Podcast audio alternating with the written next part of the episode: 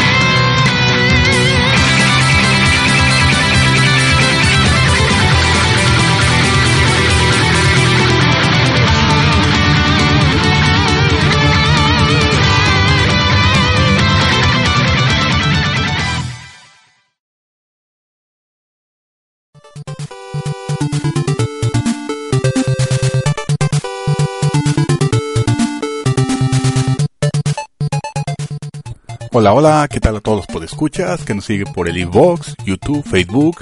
Les habla aquí su servidor Jesse Morales o Ghost Rider 666, como me conocen en el medio del videojuego online. Antes que todo, pues pedir una disculpa a los oyentes, ya que por tres semanas hemos estado ausentes.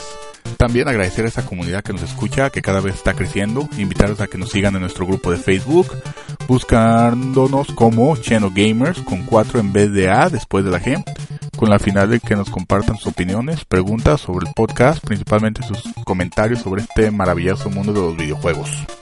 Y pues vamos a darle comienzo al programa, ¿no?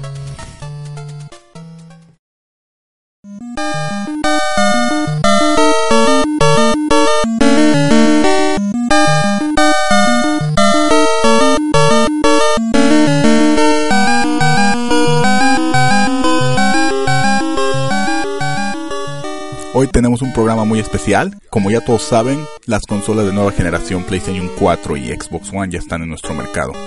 Voy a presentar a todos los integrantes que nos acompañan en este debate. Empezando con aquí con una persona que estoy viendo muy risueña, la Flor. ¿Qué tal, Flor? ¿Cómo estás? Bien, bien, aquí nada más aguantando frío. Está bastante grueso. Saludos a todos y un saludo especial a una amiga del Final, se llama Yuki, que nos ve cuando puede. Está bien, ¿no? Y pues yo creo que frío en todos lados ahorita, ¿no? Está cabrón. Pues Flor desde Guadalajara. Ahora vamos con otro amigo de Guadalajara. ¿Qué tal, Edgar? ¿Cómo estás? ¿Qué tal? Buen día. Hoy desde Arandas, casualmente. Hoy te tocó visitar la familia. Así es. Este, por ahí tendremos algún poco de lag. Si lo notan, pues bueno, hagan caso omiso. y bien, bien, todo bien. Este, seguimos en el vicio, seguimos en el Final 14 para no variar. Este, también saludos a Yuki, agradecerle personalmente, o al menos por este medio, toda su ayuda y cooperación para derrotar a Garuda y a Titán. Y en su momento, cuando los enfrentan ustedes, se darán cuenta que esas ayudas ayudan bastante. Perfecto, gracias Edgar. Ahora pasamos de otro amigo que también está en. Eh, ¿Qué tal, Link? ¿Cómo estás? Muy, muy bien, aquí también desde Arandas, este, pues sí, escuchando todo lo que dicen, preparados para hablar sobre lo de la instalación de los juegos en el PS4 y en el Xbox One, pero muy bien, un poco cansado de trabajo. Pues yo no te he visto tan cansado, cabrón. Yo te veo conectado a las 3 de la mañana en el Final Fantasy 14, güey, pero bueno. Sí, la, la, es la bronca para no, algunos. La bronca no es eso, la bronca es que me tuve que levantar a las 8 de la mañana, entonces son 3, 4 horas de sueño, entonces imagina. Ah, Es muy bueno, difícil, ya o sea, tienes que jugar, tienes que jugar. Ya sabes por qué está cansado. Ahora vamos acá a presentar al último integrante desde Arandas, que es este Miguel Ángel, el rojo. ¿Qué tal, Micho? ¿Cómo estás? Buenas tardes, acá reportándonos desde Arandas. Eh, una disculpa por estar ausentándonos por tres semanas, pero en esta ocasión ya estamos aquí eh, haciendo la tarea, reportándonos y pues bueno, traemos buena información que ojalá les sirva de referencia para, para todas las características que ustedes consideran interesantes en estas consolas de nueva generación y pues nada, eh, aquí los dejo con Jesse. Bueno, vamos con este Sergio, aquí nuestro ingeniero en sonido y en video, que está en Finlandia. ¿Qué tal? ¿Qué tal el frío por allá, Sergio? Pues si la flor se queja, nomás aquí estamos a menos 12 y contando. Ya, pues aquí está más frío, estamos a más 12. Y mira, playerita y no pasa nada. My flower. No, sí, La cabrón. flor plena es lo que pasa. Bueno, bueno, y pues se nos acaba de unir este Flavio. Flavio, te andamos esperando. ¿Qué pasó? ¿Todo bien? Sí, nada más que este, tienen unas avenidas. ¿Sí se escucha? Sí. Ah, ok. Es que hay unas avenidas en reparación y me atoré en el tráfico, pero pues ya estamos listos. No sé de qué hablas, eso no pasa en la ciudad de Guadalajara. Y menos No, en sábado. y, menos a mediodía. Ahorita ya, antes de empezar ya con lo que viene siendo el tema, el debate, me gustaría mandar un saludo a uno de los escuchas que nos ha estado siguiendo y nos ha estado reclamando que por qué no hacemos podcast, que se llama Eduardo Fender. Un saludo. Pues vámonos pegándole, ¿no, cabrones? Comenzamos.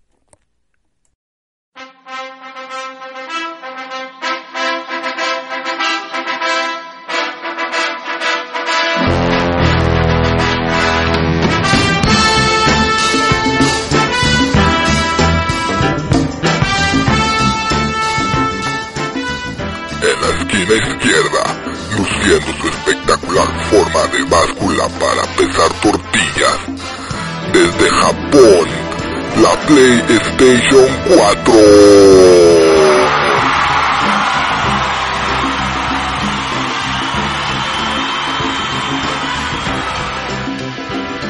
En la esquina derecha, luciendo su espectacular y grande forma de VHS noventera. Desde Estados Unidos de América, la Xbox One.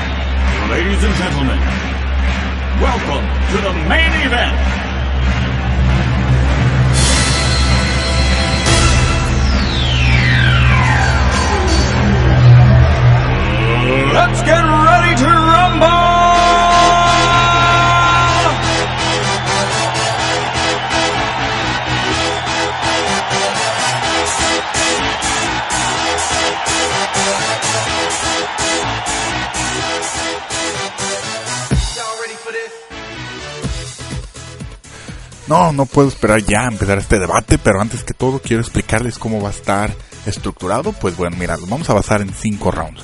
El primer round va a ser lo que va a ser la consola. El segundo round va a ser el control.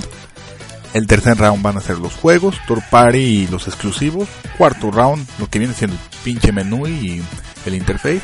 Y el quinto van a ser las, las formas extras de jugar, ¿no? Entonces, siento que esto va a estar muy chingón. Vamos a comenzar, ¿no?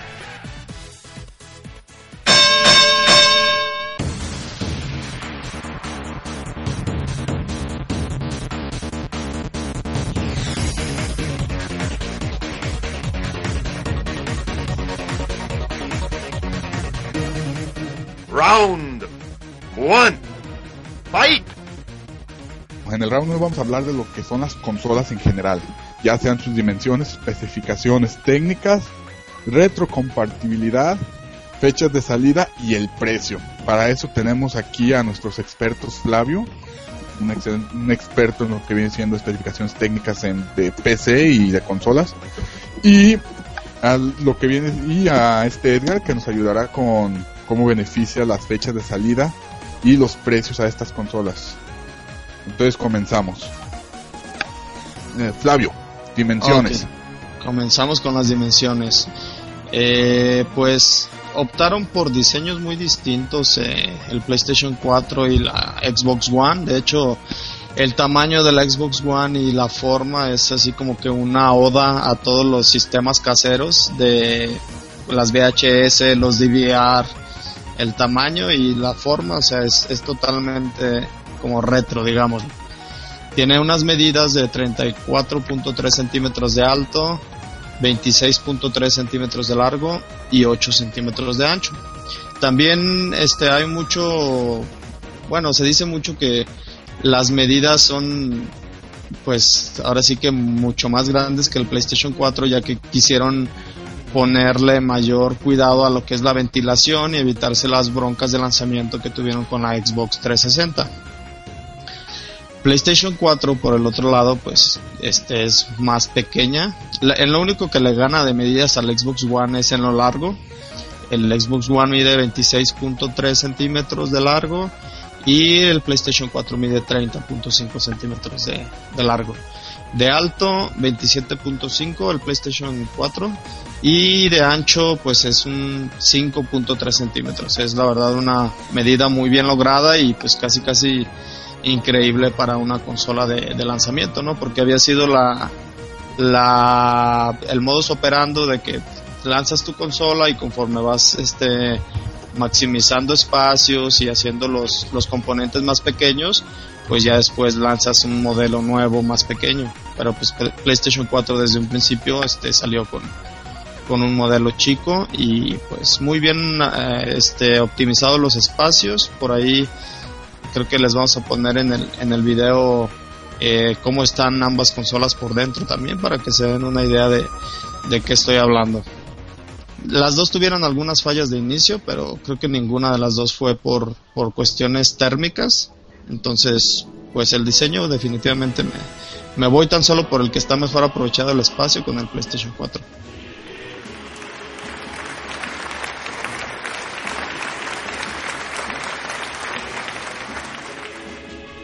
Perfecto.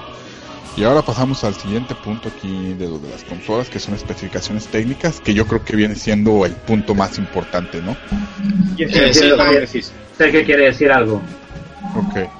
Sí, bueno, yo tuve la oportunidad de ver un video comparativo en cuanto a las dimensiones, no específicamente, bueno, sí, de la Xbox One contra otras consolas. Y lo que me llamó la atención fue comparándola con las de Nintendo si ponemos la Xbox One horizontalmente, bueno, que de hecho no se puede de otra manera, cabe más o menos a la misma, al mismo largo, lo que es un Wii U junto con un Wii.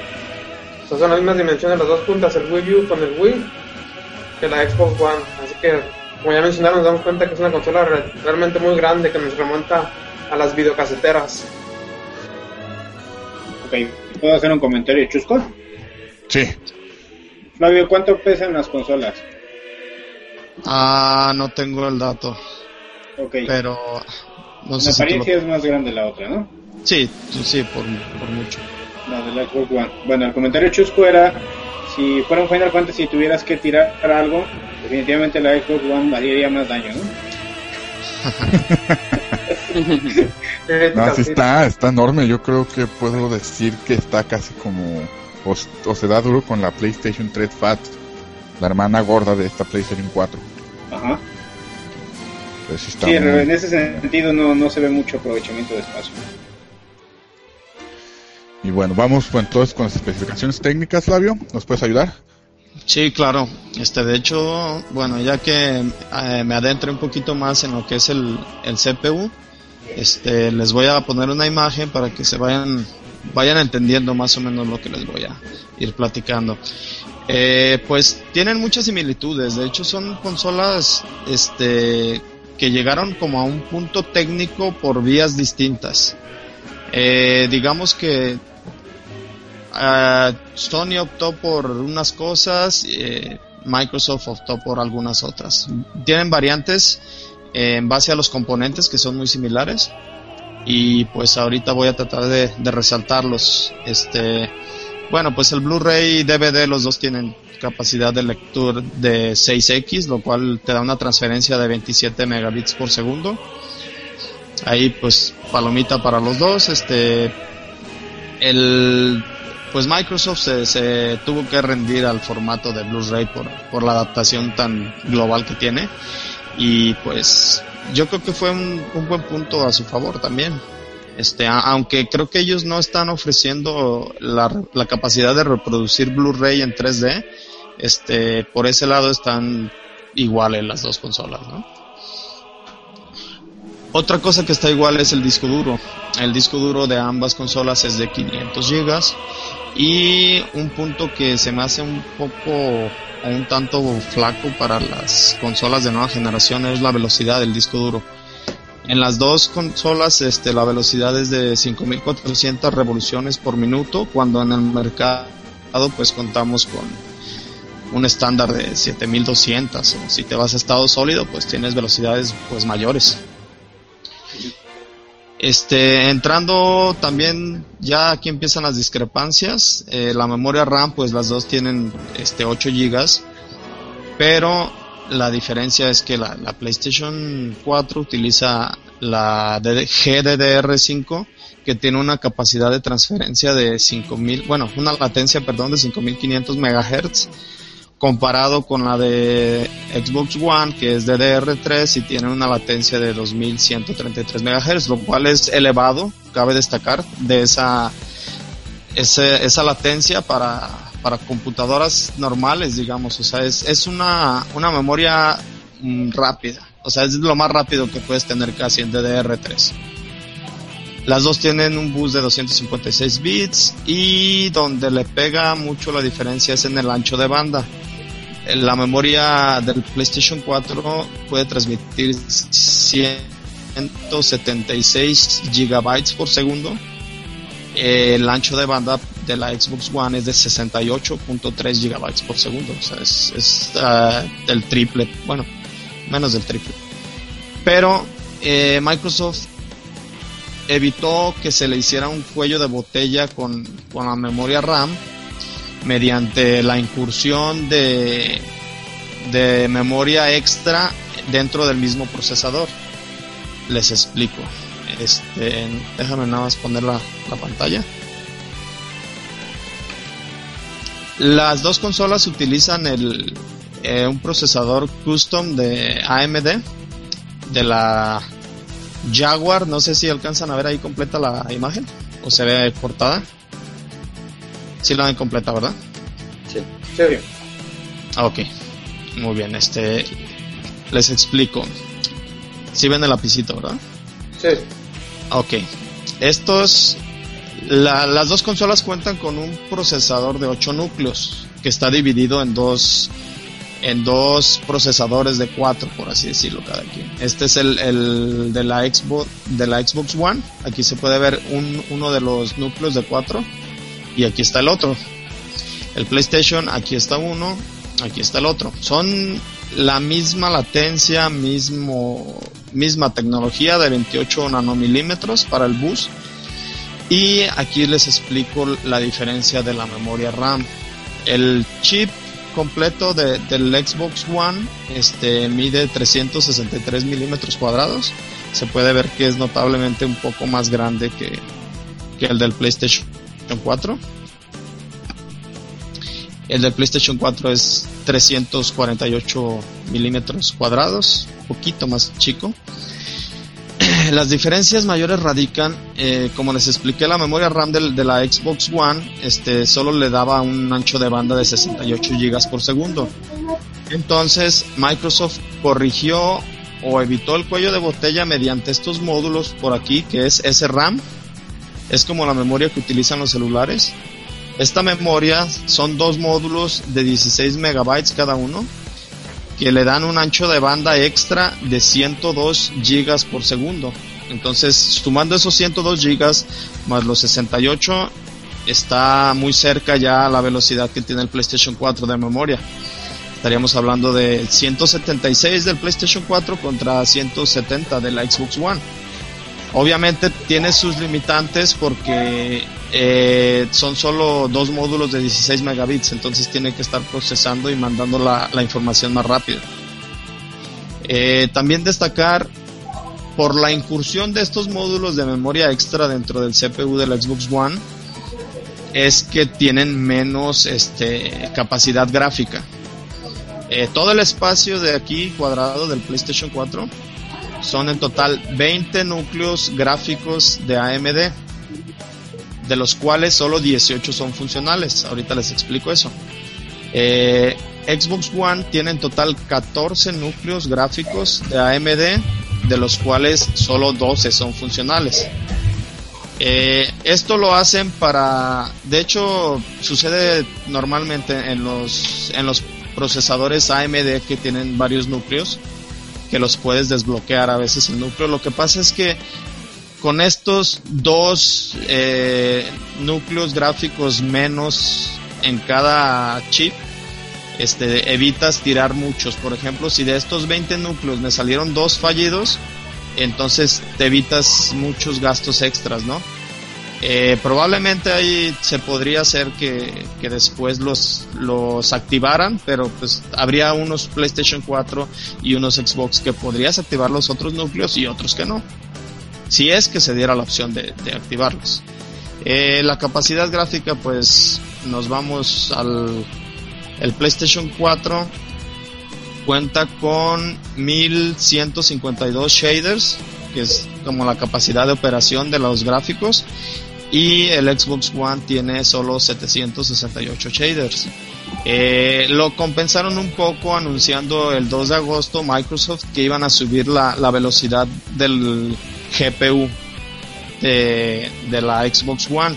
Las dos estaban estimadas en 800 MHz desde un principio y le dieron un upgrade al, al Xbox One que quedó en 853 este, MHz. Le, le da algo de, de, velocidad extra, pero a final de cuentas se queda por debajo de, lo que ofrece el, PlayStation 4. También eh, importante la incursión de, de, los módulos estos de RAM que les platiqué, extras que vienen en el, en el CPU de Xbox One, eh, hizo que los costos se elevaran entonces es algo también a tomar en cuenta que, que el, o sea, está perdiendo más módulos este Microsoft y le sale más caro porque es todo un chip eh, custom que no, no se había visto normalmente en computadoras ni en ningún otro tipo de hardware.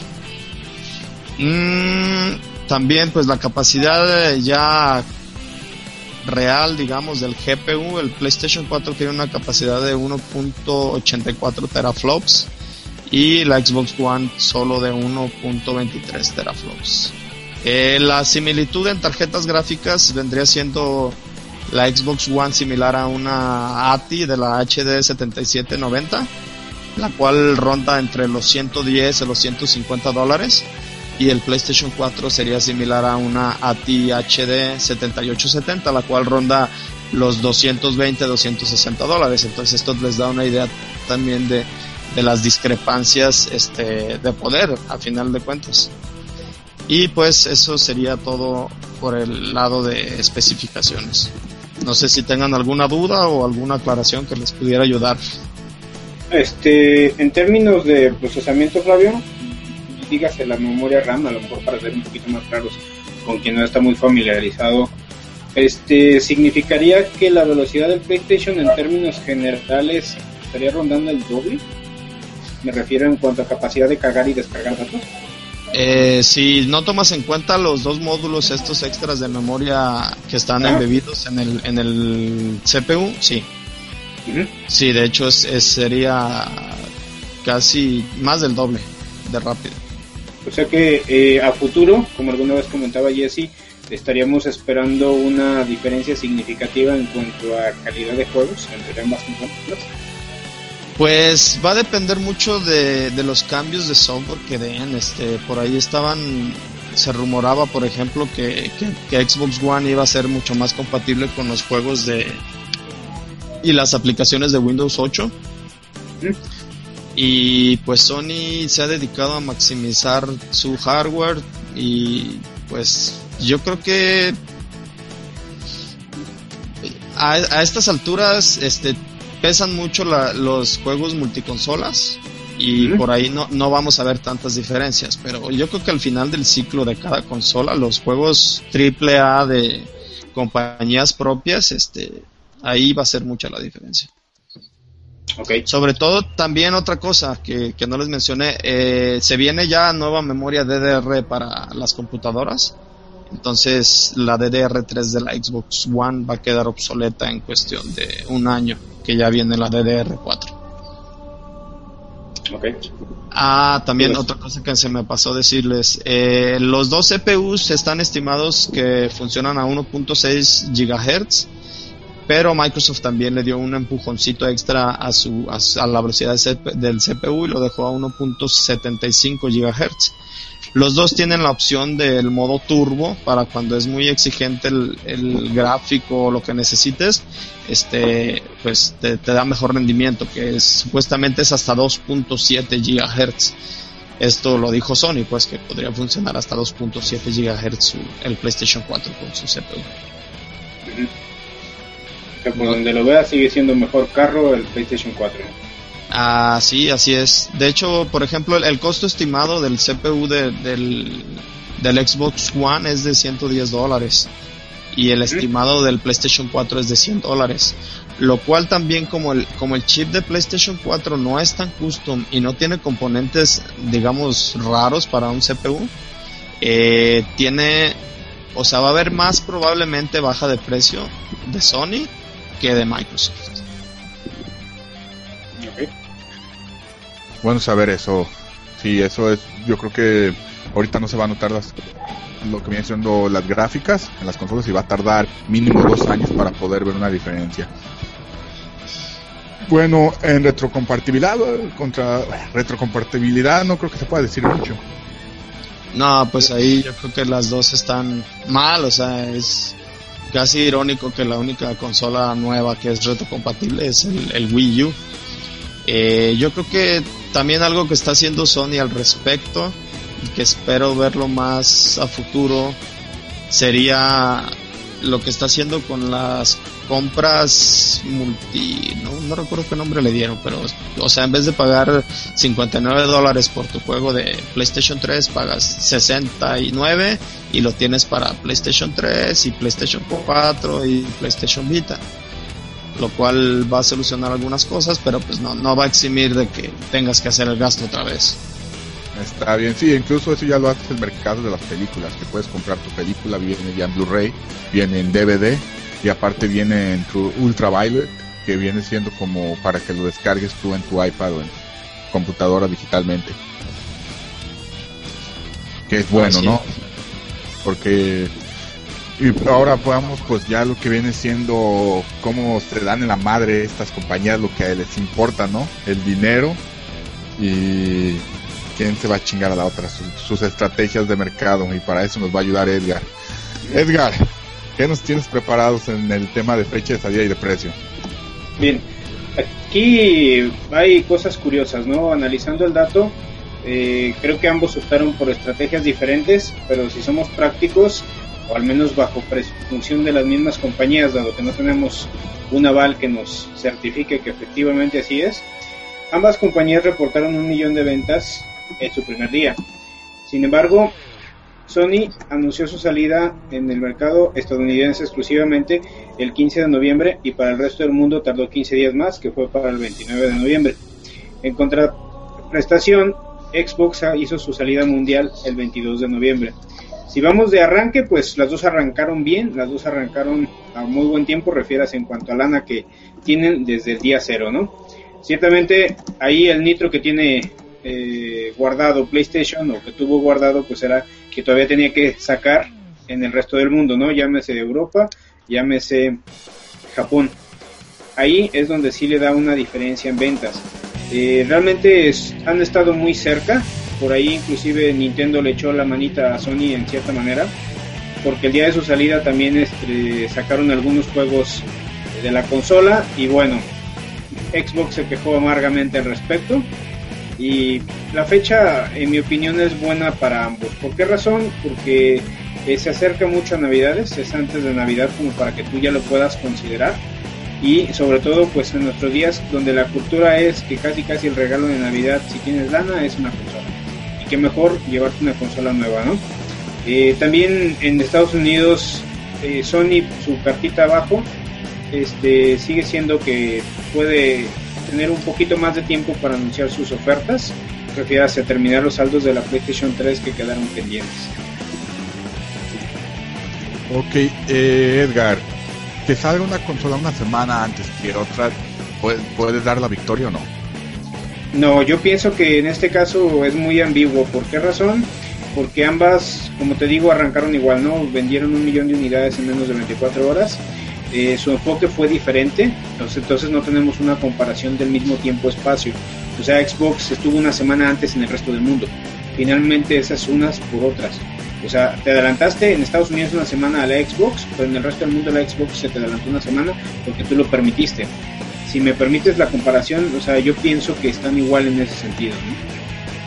¿no? Una cachetada y una cachetada de cada quien. Sí, yo creo que ya el usuario ya sabe a lo que va y qué consola quiere desde antes si no le afecta esa semana. No es como en los casos de lo que fue el PlayStation 1 contra Nintendo 64 que sí le afectó a Nintendo siendo el rey y PlayStation le quitó todo el mercado, ¿no? Como fue para el Xbox 360 cuando empezó su ciclo con el Play 3. Sobre los precios, Edgar, ¿qué tanto puede beneficiar el, los 100 dólares menos para a, Sony?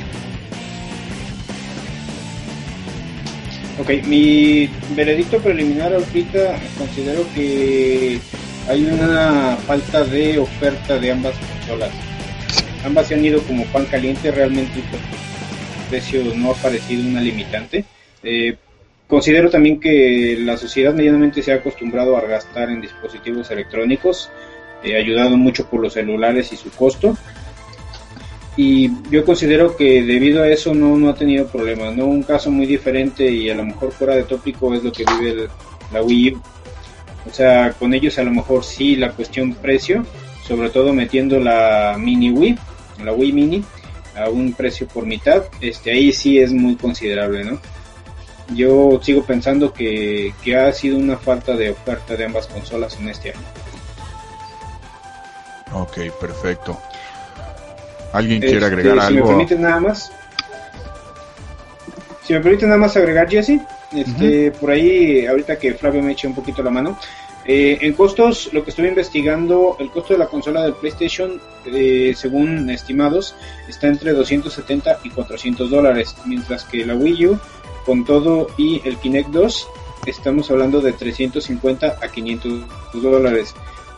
Siendo muy salomónicos, eh, posiblemente el porcentaje de ganancia ronde del 15 al 20%, refiérase de unos 60 a unos 80 dólares para cada consola y hay quien argumenta que la Xbox One es una consola de un costo más bajo inclusive que la PlayStation 4. No sé si me puedas ayudar con tu veredicto en base a lo técnico que viste, Frank. Eh, sí, de hecho, este, a final de cuentas, a lo pues igual es por el precio de venta que lo tienen, pero eh, sí es más barato, o sea, sí, le sí tiene más rango de ganancia Xbox One que PlayStation 4. Eh, supuestamente entre la el costo total de, de la Xbox One creo que rondaba los 400 y tantos dólares. Ah, no sé si tengas tú el dato, Sergio. No, yo otra cosa, si quieres ahorita. Ah, ok. No, pues si quieres habla mientras le doy una buscada al, al precio de, de costo de ambos dos. Bueno, tengo entendido que, bueno, el PlayStation 4 todavía no sale a la venta en Japón. ¿Es correcto eso? Sí, eh, sale hasta febrero del año que viene. Ok, y es lo mi- mismo caso que la Xbox, ¿to- todavía no sale ahí en, en el del Medio Oriente. Sí, Pero- pero es, es un mercado flojo para ellos. Ajá, sí, es lo que iba a comentar, que es ahí va a ser otro punto fuerte para Sony porque pues va a querer una gran cantidad de consolas vendidas nuevamente. Y la pobre Wii U sí- sigue dormida ahí en los laureles. Pero bueno, Ok. es otro tema. También otra cosa también el comentario. Sí, Ah, del precio, bueno, hablando aquí en Finlandia y supongo que los países nórdicos, por lo de los impuestos, las consolas están en 50 dólares más caras, digo euros. Por ejemplo, el Play No. 4 está en 450 euros. Y de hecho, la Xbox, Xbox One todavía no ha salido en los países nórdicos. No sé qué bronquillas tengan o algo, pero todavía no sale oficialmente acá. Mm, las Órale, políticas buen- de buen dato, Microsoft por ahí. Yo Este- tengo el dato de los costos. A ver, los Eh, costos. Ajá, costo ex- estimado del Xbox One con todo y, y el Kinect es de 471 dólares, lo cual pues te da que está en 499, ¿verdad? Así es. 499 dólares. Ajá, sí, te da un rango de 28 dólares de ganancia. Eh, el estimado del PlayStation 4 es de 381 dólares. Ujú. Entonces tiene un rango de 18 dólares de ganancia. Igual Sí. toda- todas las consolas se lanzan perdiendo algo de dinero y probablemente, este, como les mencioné, lo- los, los componentes de la PlayStation 4 son más fácil que se abaraten que los de la Xbox One. Entonces, a largo plazo yo creo que sí está, o sea, no está perdiendo tanto Sony porque el Play 3, por ejemplo, le salieron perdiendo hasta ochenta y tantos dólares por consola en un principio. Con la Super Fat, ¿eh? excelente consola. Así Sí. es. Sí, que y llama bueno, el- A ver, ya. Adelante, Bueno, un comentario cultural que también nos pega, ¿no? En Japón se acostumbra en Año Nuevo, que es el Año Nuevo chino, estamos hablando a finales de enero, que los padres, bueno, no los padres, los abuelos, le dan a los nietos una especie de anualidad.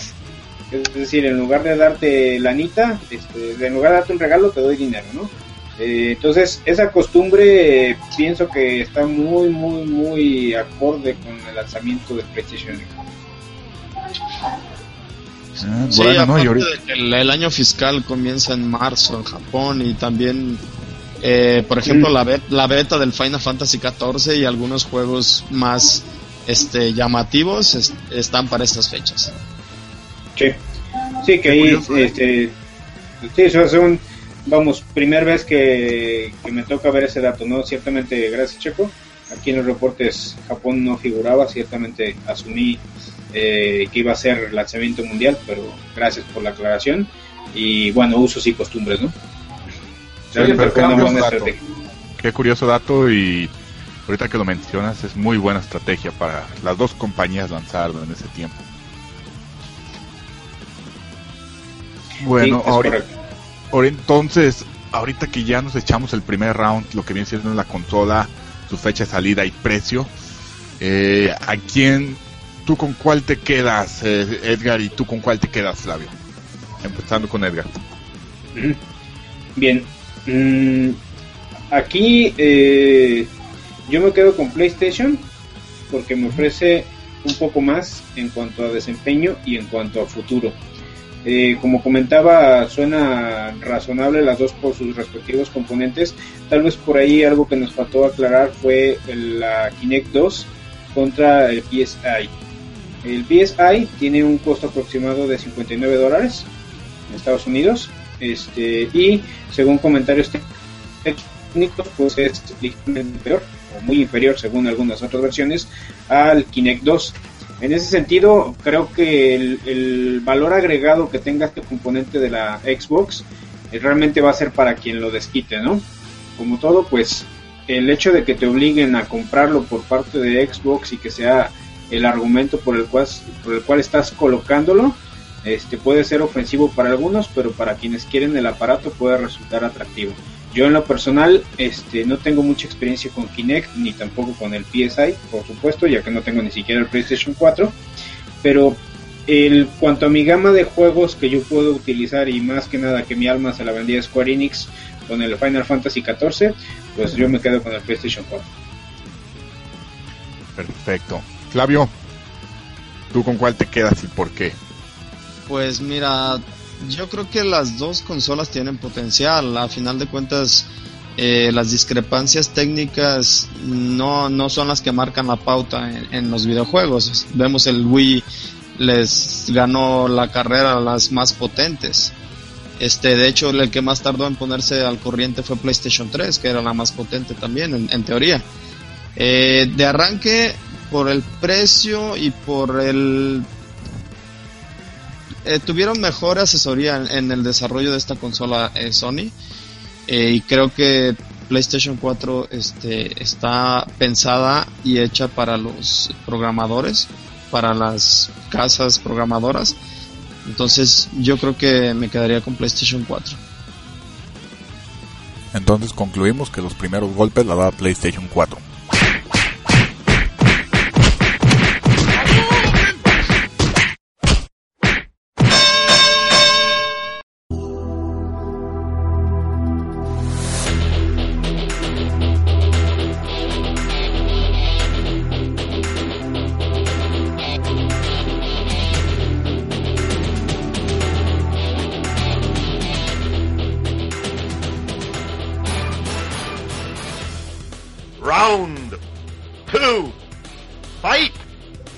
Seguimos con el round 2, donde vamos a hablar de los mandos de los controles de las consolas.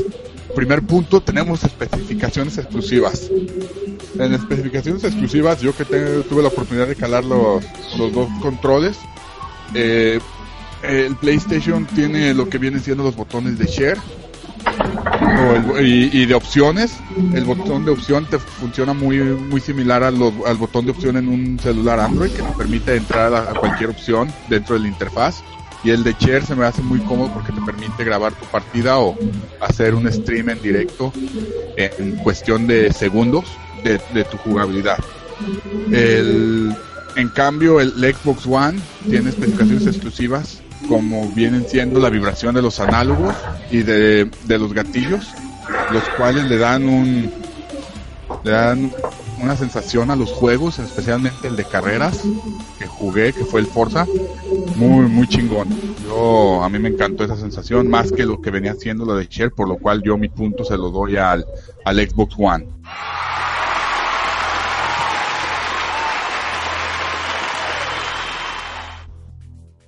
Miguel Ángel también tuvo la oportunidad de analizar ambos controles y de probarlos, así que Miguel Ángel, tu turno. Bueno, eh, buenas tardes, eh, días, noches, no sé a qué hora nos están observando. Eh, yo soy Miguel Torres, a mí me tocó comentar o platicar al respecto de lo que vienen siendo algunos rasgos o especificaciones de los controles de la Xbox One y del PlayStation 4. Eh, cada uno tiene sus pros y cada uno tiene sus contras. Si nos ponemos a verlo de forma global, el Xbox eh, se man- mantuvo mucho lo que es su forma eh, en cuanto a la consola pasada. Eh, la forma es casi idéntica, mejoraron algunas cosas como son los botones R y, y L, que son de un tamaño más grande, más cómodos para presionar. Los gatillos R2 y L2, por decirlo así, pero son los, los gatillos. Eh, tienen una- un, un feeling más, un poquito más duro, que esto le da un- una mejor profundidad más precisión.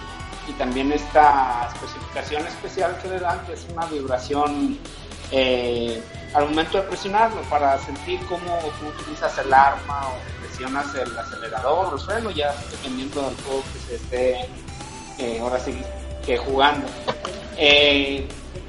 Ya he tenido en la, la fortuna de tener en mis manos un PlayStation 4 que tengo un poco de, de que adquirí y el mando del Xbox One no me ha tocado tenerlo en las manos, pero sí tuve durante varios años un, un 360 y también eh, coincido con muchos de que es el mejor control de una consola porque puede parecer a primera vista un poco gordo, pero sí es muy muy cómodo, es muy ergonómico y me gusta la posición que tiene en los sticks. El izquierdo está más, un poco más hacia arriba y el derecho sigue estando en la posición natural, por decirlo así, de la tiene el PlayStation. Eh, me gustaría nada más como dar una pequeña reseña de las, de las diferencias o las virtudes que tiene cada uno.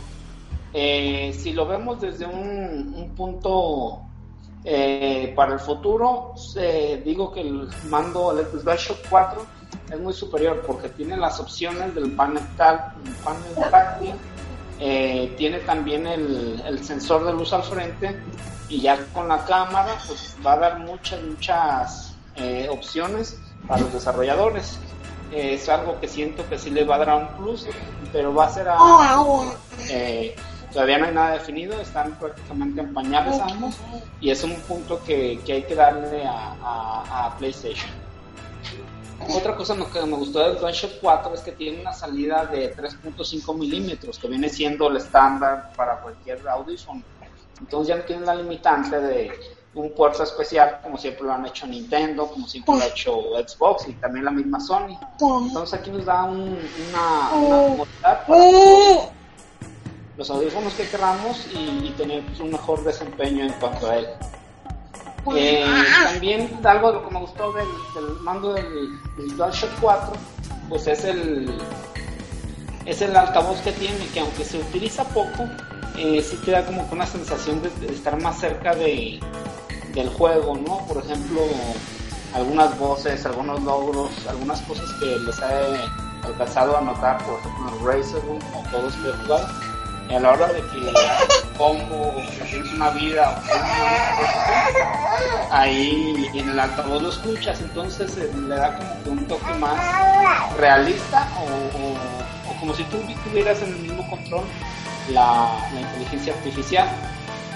Eh, también de lo que puedo decir relativo a los sticks es que sí, de lo que he leído, pues son más cómodos los del Xbox. Son un poco más pequeños pero como que se siente tener más precisión sobre ellos. Eh, una, un plus también que hay para el DualShock 4 es que los controles ahora ya tienen una forma cóncava, es como, como, una profundidad, como si un hoyo, y esto nos ayuda a que el dedo se quede dentro del, control, del stick, que cosa que al contrario en el DualShock 3 y en generaciones pasadas era, estaba como hacia arriba, era una superficie más elevada, y esto ayudaba a que se entonces sí, por un lado ahí lo mejoraba. Eh, también siento que utilizan mejores materiales porque en DualShock 3 se me hacían de mala calidad. Tenían una goma algo blanda y se maltrataban rápido y sufrían como un tipo de erección, de, de disfunción eréctil porque los sticks al tipo usarlos un tiempo eh, después de usarlos un tiempo se quedaban hacia un lado, entonces como uno se movía solo o la mira se iba hacia un lado, y era algo difícil. Por ejemplo, los del Xbox, eso no te sucedía por más carrilla que les echaras.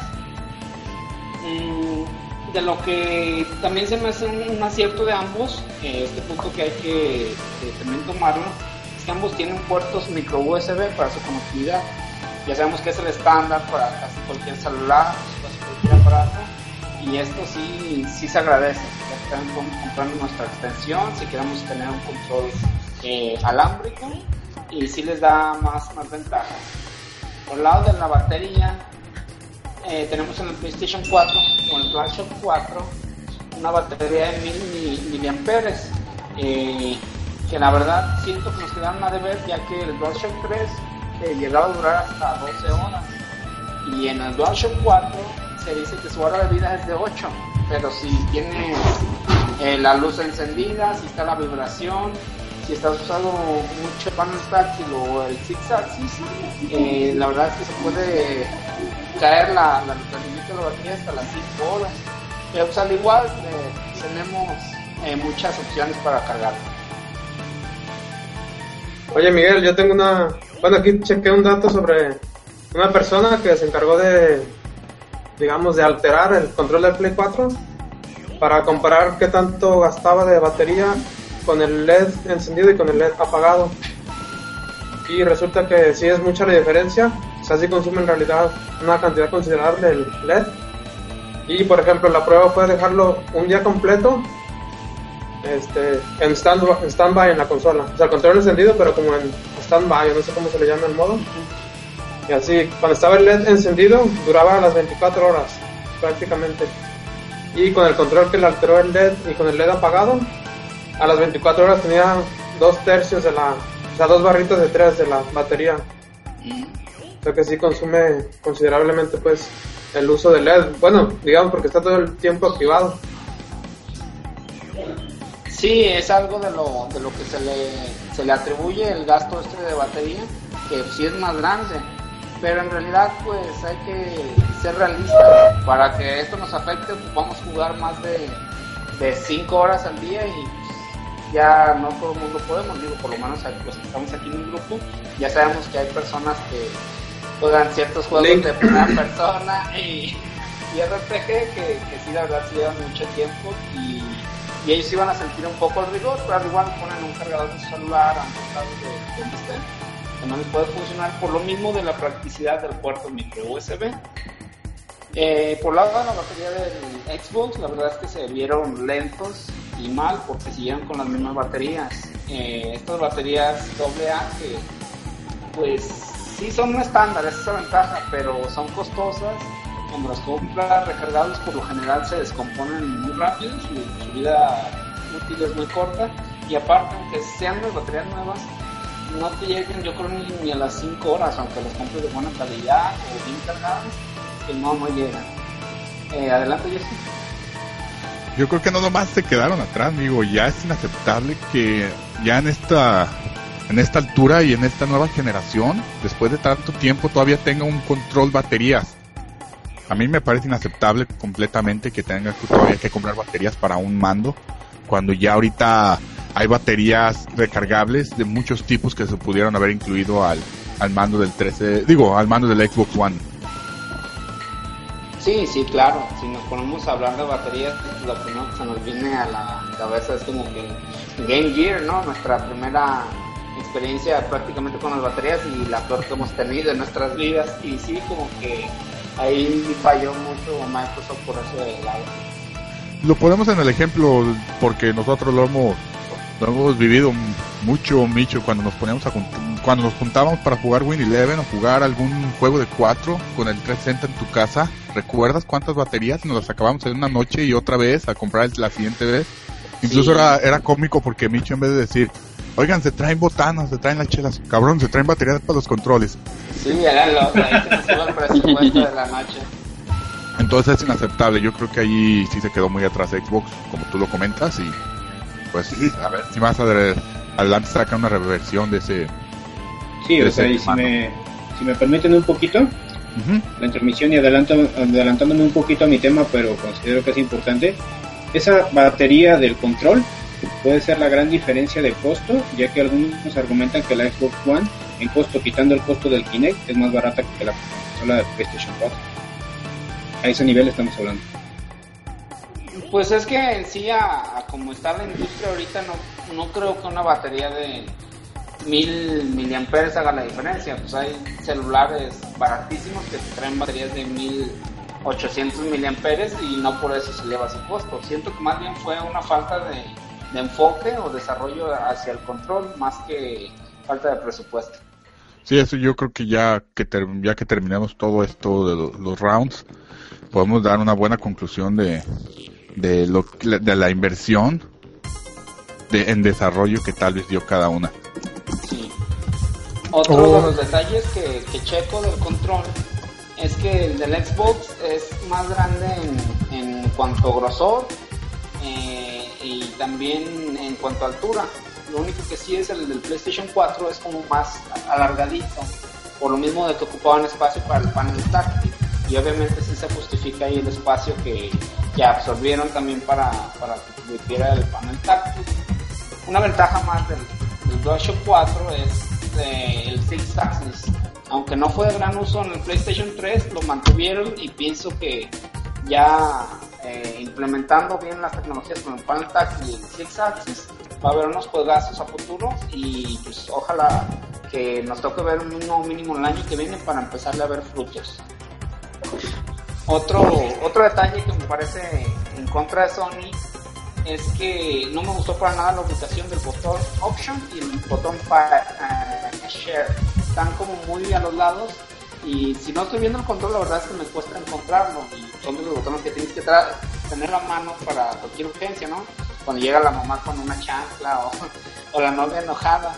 Entonces sí siento que, que el botón, esos botones quedan mal ubicados y, pero no es algo que en realidad te afecte en, en- en lo global al, al control. Sí, ahorita que hablas de eso estoy totalmente de acuerdo nunca me había puesto a pensar. Yo al, yo al inicio que empecé a jugar ya con el DualShock 4, em- cuando quería poner pause apretaba más bien el botón de, de, PS, de PS que te lleva al menú principal, que era el donde más o menos diario teníamos el Start o el Select.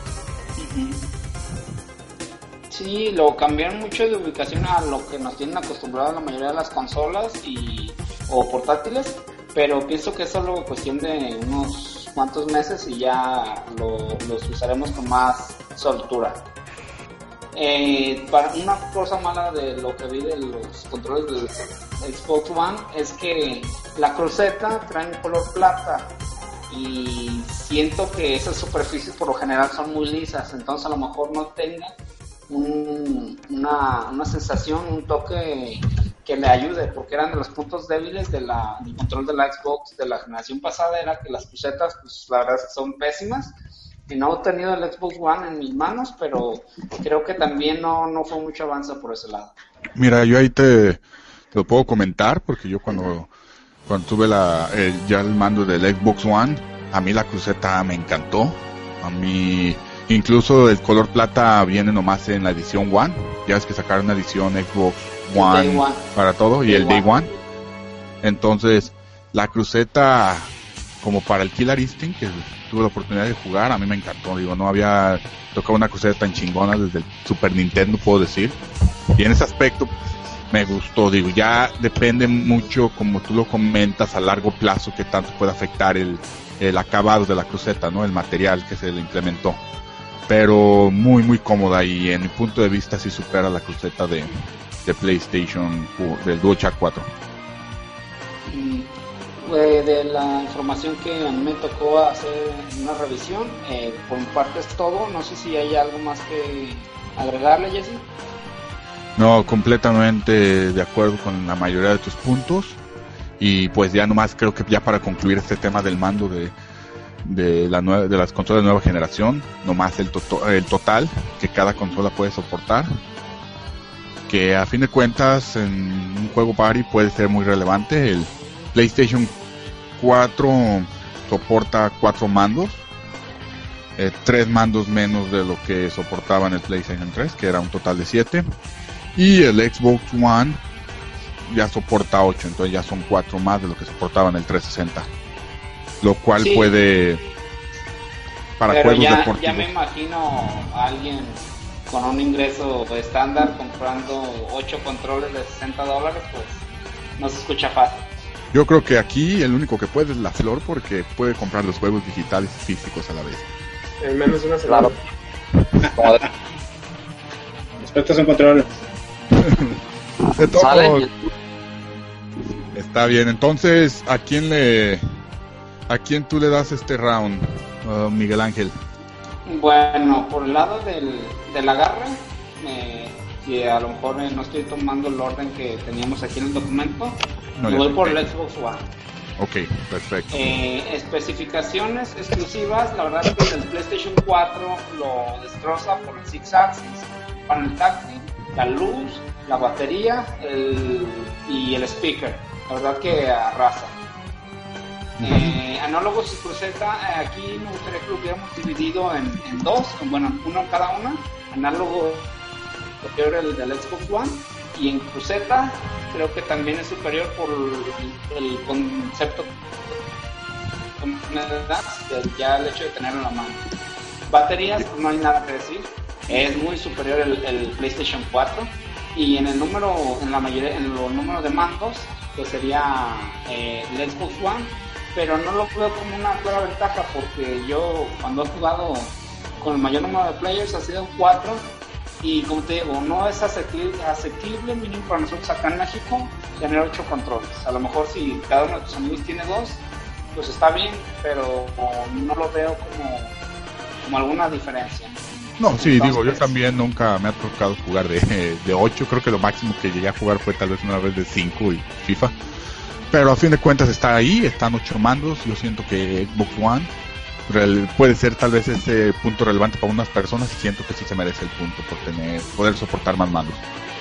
Claro, eh, por ya el total, pues ya ustedes como, como grupo que somos, eh, eh, ya se ahí quién fue el ganador y no queda más que decir que fue el fin de mi parte y reseña y pues continuamos. Microsoft cada vez llega al control más perfecto y lo muestra con este mando de la One, así que Microsoft empata con un gancho.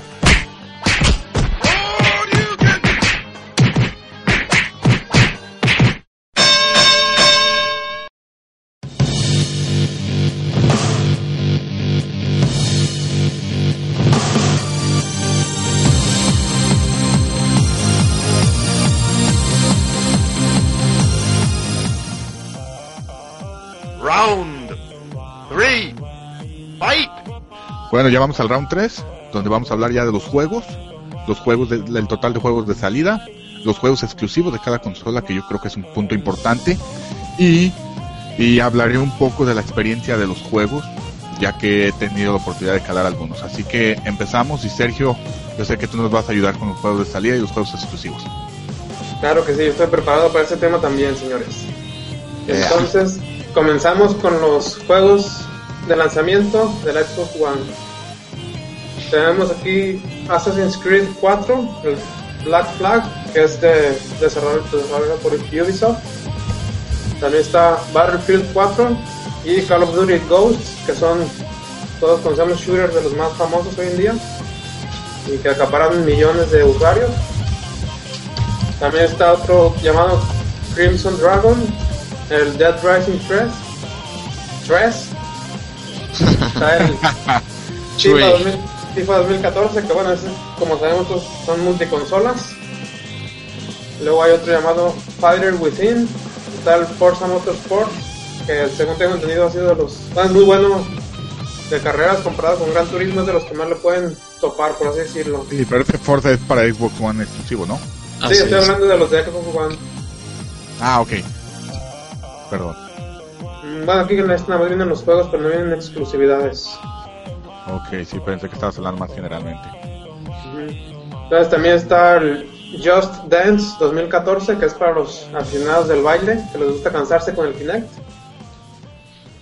El Killer Instinct, que obviamente pues es exclusivo. Ya hablamos anteriormente de la de cómo se va a manejar este juego, de comprar los monos y todo eso. Está el Lego Marvel Super Heroes, Juegazo. Luego otro de deportes, los típicos del fútbol americano y básquetbol, que son los Madden y los NBA 2014. También está Need for Speed. Eh, uno que se llama Rise, Son of Rome. No sé si es- no lo ubico muy bien. Es exclusivo ese también. Sí, ese- Ok. ya, yo hablaré de él en un ratito. Está el Skylanders. Algún otro que para ejercitarse que se llama Xbox Fitness, que obviamente es exclusivo y pues también con del Kinect. Y otro también parecido que es sobre Zumba. De ahí no sé quién maneja bien ese tema de la Zumba Fitness. Ah, pues el Micho. El bicho fue para bajar unos kilitos, él. Lástima que nos fue por unos tacos de tripa y unas chelitas. Que diga, Ay, fue una junta muy importante. Se faltó la eh, michelada con camarones. ¿no? Ándale. Qué rico se escucha eso, cabrón. Y pues bueno, son los juegos de lanzamiento para la Xbox One. Y ahora pasamos con los del PlayStation 4. Que tenemos aquí en la lista los Angry Birds Star Wars. Que pues ya los conocemos obviamente tan famosos de Finlandia. ¿Salió para. PlayStation 4 Angry Birds? Sí. Sí, aquí está marcado en la lista. Y de hecho creo que el precio es algo caro para lo que estamos acostumbrados, pero pues bueno, ahí está. Hay que compre. Assassin's Creed también está para PlayStation 4. Y bueno, aquí creo que sigue habiendo una diferencia considerable en cuanto a las gráficas. Que eso tal vez luego lo podamos abordar. También salió para Play 4 el, el Battlefield 4 y el Call of Duty Ghost. Luego está otro que se llama Contrast, que ese creo que sí mencionamos que es gratis para los usuarios de PlayStation Plus. Así es. Está el DC Universe Online. También los típicos de deportes que ya mencioné, el FIFA, el NBA y el Madden. Luego hay otro que se llama Flower, que no nos presentó la flor. Y creo que ese creo que es ya ya ha salido para Play 4, digo para Play 3. Sí, es de, la- de los impulsos que le dieron a desarrolladoras indie. Y pues de todos modos, todo el mundo lo recomienda. Tan solo por, por la resolución, el frame rate y todo, este, todos mencionan que, que la versión de PlayStation 4 es muy buena. Ok, Sí, este juego también, este llamado Flower, también va a salir para PlayStation Vita y lo van a adaptar para la pantalla táctil de esta consola portátil y pues también parece que vienen buenas cosas para este, pero considerarse un remake. También tenemos en la lista el Injustice, ese de peleas de los superhéroes, De DC. De DC. así es. También tenemos el Killzone Shadowfall, que supongo es exclusivo, ¿verdad? Ay, sí, de exclusivo de Sony. Es su, junto, junto con Resistance, son sus first person shooter más populares para. Sony. También tenemos el juego de Sony llamado Knack, que pues fue de los primeros que empezaron a presentar, ya está de lanzamiento como mencionamos en esta lista, y tengo entendido que no ha recibido muy buena respuesta de los usuarios. No tanto así como una decepción, pero no es muy innovador o no sé el tipo de juego. Cierta, quiero yo tomar un punto donde siento que varios títulos que tenemos en el PlayStation 4 y, y en el Xbox One eran más pensados a la vieja generación, 360 y PS3. Y sí se nota. Ahorita voy a, les voy a explicar algunos detalles, ya con lo que son las experiencias de los juegos. ¿Y cuáles otros tenemos? ¿Esos ¿Son todos, Sergio? Hay un poco más de Play 4, que es el Resogun, que también es gratis para los PlayStation Plus. Los Muy buen juego. Y pues tenemos otro que es el Train 2. No sé si lo ubican, es- se juega cooperativo básicamente y está muy entretenido. De uno a tres jugadores. Bueno, de uno no es cooperativo, ¿verdad? Pero se puede hasta tres máximo. Ah, ok. Y tenemos el Warframe. Esto es todo lo de la lista. Y en resumen son 22 juegos de Xbox One y 26 de PlayStation 4. En, en total de juegos, pues sí, Xbox One sí tiene, creo que tiene más juegos por los exclusivos. Yo creo que aquí el punto sí se lo tenemos que aventar a Xbox One. Tiene más exclusivos, tiene más, tiene más donde jugar. Eh, no sé, ¿tú qué opinas, Sergio? Mm, pues sí está difícil este punto. Pero ¿O pues tú, sí. Estamos de acuerdo tal vez. Pues yo creo que sí, también coincido en que se, se le se varía, se va para Xbox One, este igual, por ejemplo, el juego de Kinect que tienen exclusivo de Fighter Within, dicen que es un asco de juego que representa todo lo peor que puede ofrecer el Kinect. Pero a final de cuentas, por ejemplo, el Forza es de, los puntos fuertes que, que Xbox One defiende la capacidad de su consola, ¿no? que no está, digamos que, dependiente de otras características o especificaciones de, de otras consolas. Eh, a final de cuentas también le pega mucho a Sony el que haya retrasado eh, Drive Club, creo que se llama, y, Sí. y Infamous eh, Second Son, también esos fueron retrasos incluso no de la mano de ellos, pero por ejemplo Watch Dogs, que pues igual y se retrasó para los dos, pero creo que es algo que aqueja estos lanzamientos de, de consolas de nueva generación. Esa- ese Watch Dogs, eh, no se sabían que era, era el juego más reservado en paquete junto con la consola. más que es. Killzone y sí le afectó. Ahorita pues ya si quieren puedo platicarles lo que viene siendo la experiencia con los juegos. Primero pues eh, con PlayStation he tenido la oportunidad de jugar el NBA 2K14, el FIFA 13, el Battlefield 4 y el, el Killzone. Yo creo que aquí me voy a enfocar más a los que son exclusivos, ¿no? Pero a fin de cuentas los, los que no son exclusivos no tienen mucha diferencia entre ellos y, y eso de los los frames o de la definición no lo vas a notar si no tienes una pinche tele más grande de 50 pulgadas por el momento. Entonces, quiero empezar con lo que viene siendo Xbox One. Tuve la oportunidad de tener un Xbox One por un par de días aquí en mi casa, hasta que un compañero oh, pues, eh, me, lo, me lo prestó. Y, y tuve la oportunidad de jugar en esa consola Rise, calarlo, también en el A2K14 eh, el Killer Instinct y lo que viene siendo el Dead Rising. Y bueno, eh, para no irme y no hacer ni una reseña de juegos, porque a fin de cuentas este no es el punto aquí, puedo decirte que el Rise se ve muy, muy, muy chingón.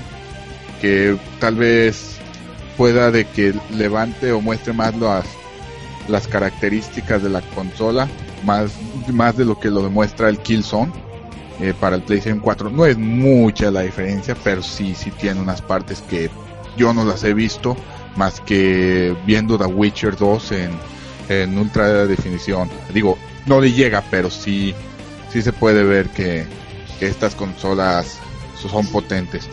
Otra cosa del Rise, eh, sí tiene un detalle gráfico, pero parece más una, una demo gráfica. En jugabilidad, no es un juego que te vaya a mantener picado ahí, que quieras estar avanzando poco a poco. Es un juego que a fin de cuentas estuvo desarrollándose para el, el 360 y después se hizo el portal Xbox One. Sobre el Dead Rising también está muy divertido, ese juego es mucho más divertido, pero gráficamente no es la gran diferencia. Se nota muchos aspectos en el Dead Rising que, que estaba también pensado para el 360. Lo que sí me gustó, si llegaron, no sé si llegaron a jugar Dead Rising para, para el Xbox 360 es que aquí ya con la potencia de la nueva generación puedes tener un chingo y un puta madral de zombies ahí dándote en la madre. Y, y la neta sí está muy divertido.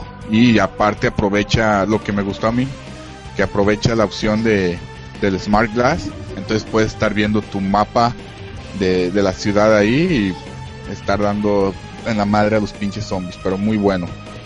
Y el NBA 2K14, ese pues no le noté mucha diferencia al de, eh, eh, comparación del de Play 4. Incluso puedo decir que, que es similar. Una cosa muy cura que, que me pasó en el- cuando estaba jugando, pues me lo tuve que traer con Kinect porque por tengo entendido que el, Play, el Xbox One no te funciona sin Kinect conectado. Eh, ¿Tú crees? Y pues estaba haciendo una jugada, entré y me hicieron una falta y no la marcaron y me emputé. Te lo cambié de idioma en español y dije, ah, eso es una pinche mierda. Y me marcaron falta técnica, el puto Kinect me detectó la puta voz. y, y me dio un puto coraje, güey. Dije, ¿de cuándo, güey? Peor. Lo hubiera escrito en Pinche inglés. mamada, cabrón. No, güey, ya no puedo decir groserías en mi cuarto. That sucks, man. Pinche mamada, cabrón. ¿Puedo decir mamada en el podcast? Claro que sí. Ah, Es lo Ah, menos. pone el disclaimer al No te detectan la voz como el Kinect. Ajá, es falta, falta técnica Jesse, ya llevas como 10, güey. Está, no, pero sí estuvo muy curado. Ya después me dio risa. Al empezar me emputé porque nunca he sido muy fan del Kinect. Pero ya después te pones a pensar y fue algo muy cura. En sí digo que siento que para ya concluir con lo del Xbox One, siento que sí están, lo- los exclusivos de Xbox One están entretenidos, muestran sus capacidades. Y el PlayStation 4 yo creo que fuera de Killzone, que ya platiqué un poco el podcast pasado. Sí platiqué, ¿no? ¿Verdad? Creo que Bueno, que ya, que ya quiero hacer, voy a haré una pinche reseña rápida y la subiré en un video y lo subiré al YouTube.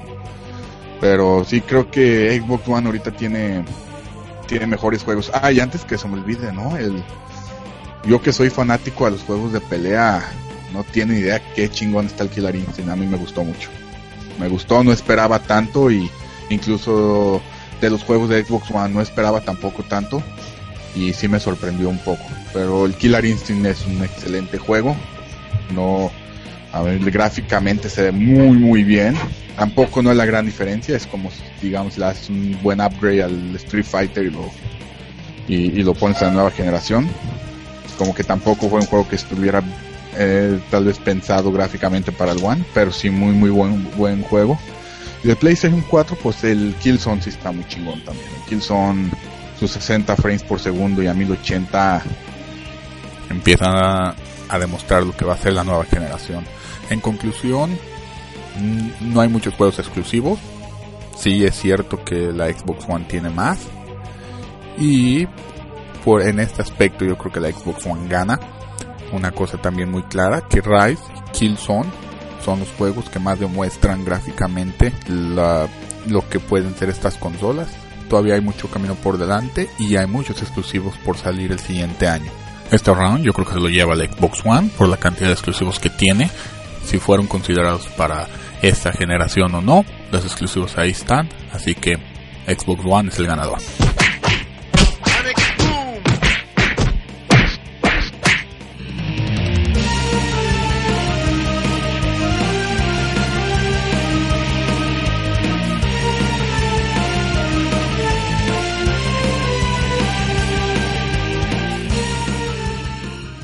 Bueno, después de tres rounds vamos a tomar un descanso y para todos esos fanáticos de Nintendo que nos están escuchando, también tenemos algo para ustedes. Los vamos a dejar con una canción de Super Mario World.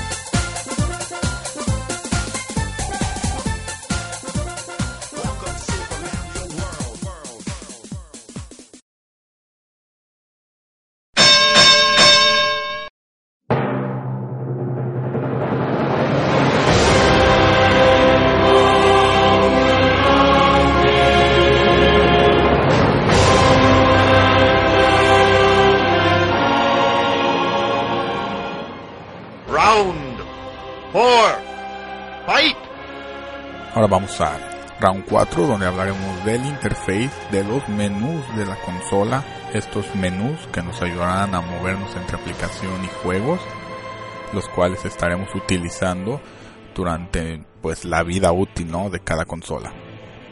Así que empecemos. Bueno, quiero empezar con lo que viene siendo de Xbox One.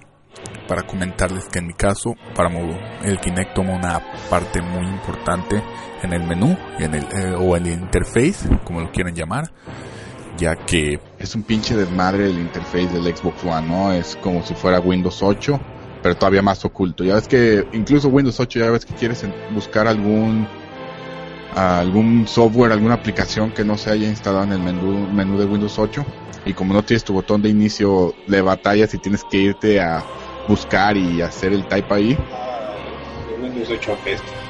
ah, pues imagínate el Windows, el interface de Windows 8 en tu consola. Eh, me imagino, es como cuando abres un archivo que te hace vínculo a una aplicación específica de Microsoft y ya te botó del escritorio, te mandó a la otra interfase, te abrió el otro programa y tú, ¿dónde carajos quito esto? Exacto, exacto, digo, yo te lo, lo pongo yo como experiencia, quise cambiar las características, o digo, la configuración de pantalla para Ah. acoplarlo a mi pantalla y puta, no, no encontraba el pinche, el menú de configuración, pero aquí es donde... suena, suena a un sistema más complicado que el del Final 11 y ya es mucho decir, Square Enix realmente lo hizo muy complicado. Pues imagínate, digo, ya andaba buscando, pero aquí es cuando entra y, y, y- y llegué a apreciar un poco el Kinect. Al Kinect le dices el comando, ya te diga, te, te aparecen qué tipo de comandos es lo que tienes que mencionar.